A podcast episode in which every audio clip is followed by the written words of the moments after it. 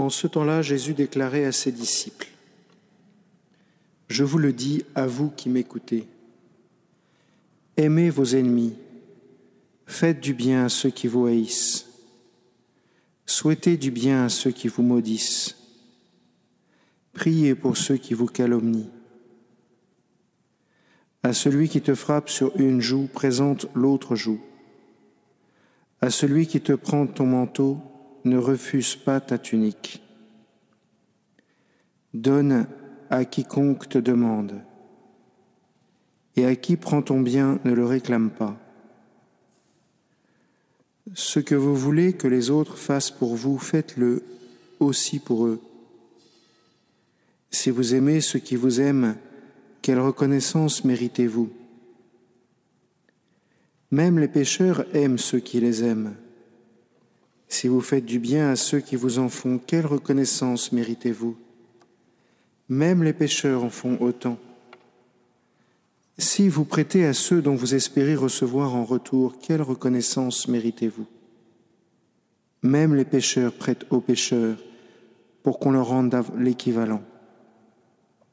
Au contraire, aimez vos ennemis, faites du bien et prêtez sans intérêt, sans espérer en retour. Alors votre récompense sera grande et vous serez les fils du Très-Haut. Car lui, il est bon pour les ingrats et les méchants.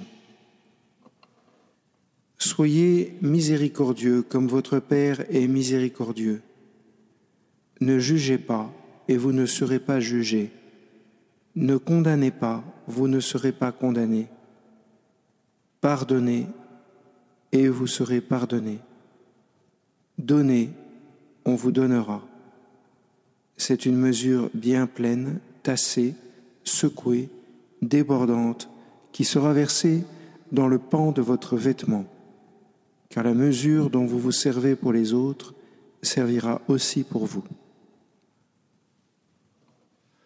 Peut-être que la plus grande difficulté de notre existence, c'est notre volonté.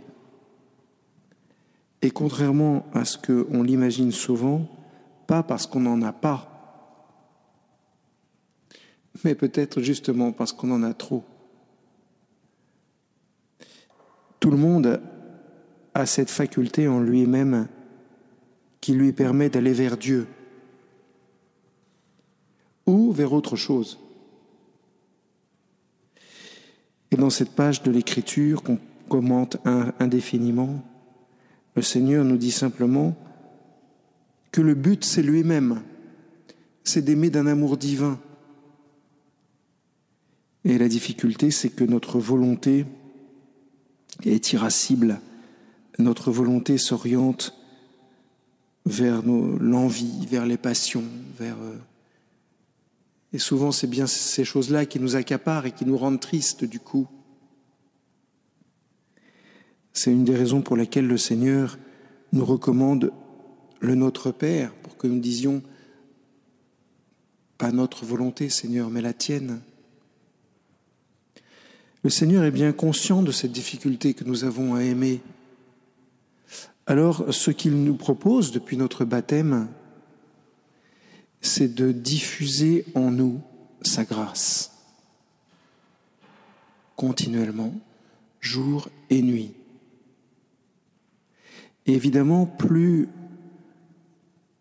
nous désirons ce mouvement divin, et plus il s'accroît. Et plus nous faisons pénitence, et plus ce mouvement s'accroît. Et plus nous offrons ce qui est apparemment légitime,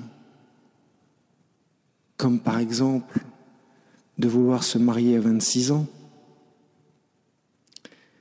plus on offre cela, que tout ne se passe pas exactement comme on l'avait imaginé, plus la jeune fille en question risque de se marier à 26 ans et demi.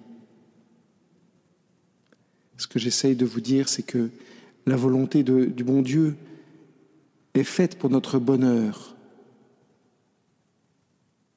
La nôtre est faite pour le recevoir, pour nous unir à ce bonheur-là, mais elle a une capacité incroyable à le rejeter.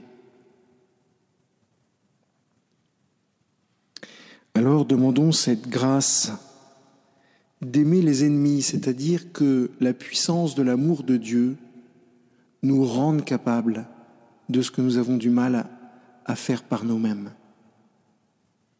Que la volonté divine habite entièrement ma volonté. Ainsi je serai vraiment libre.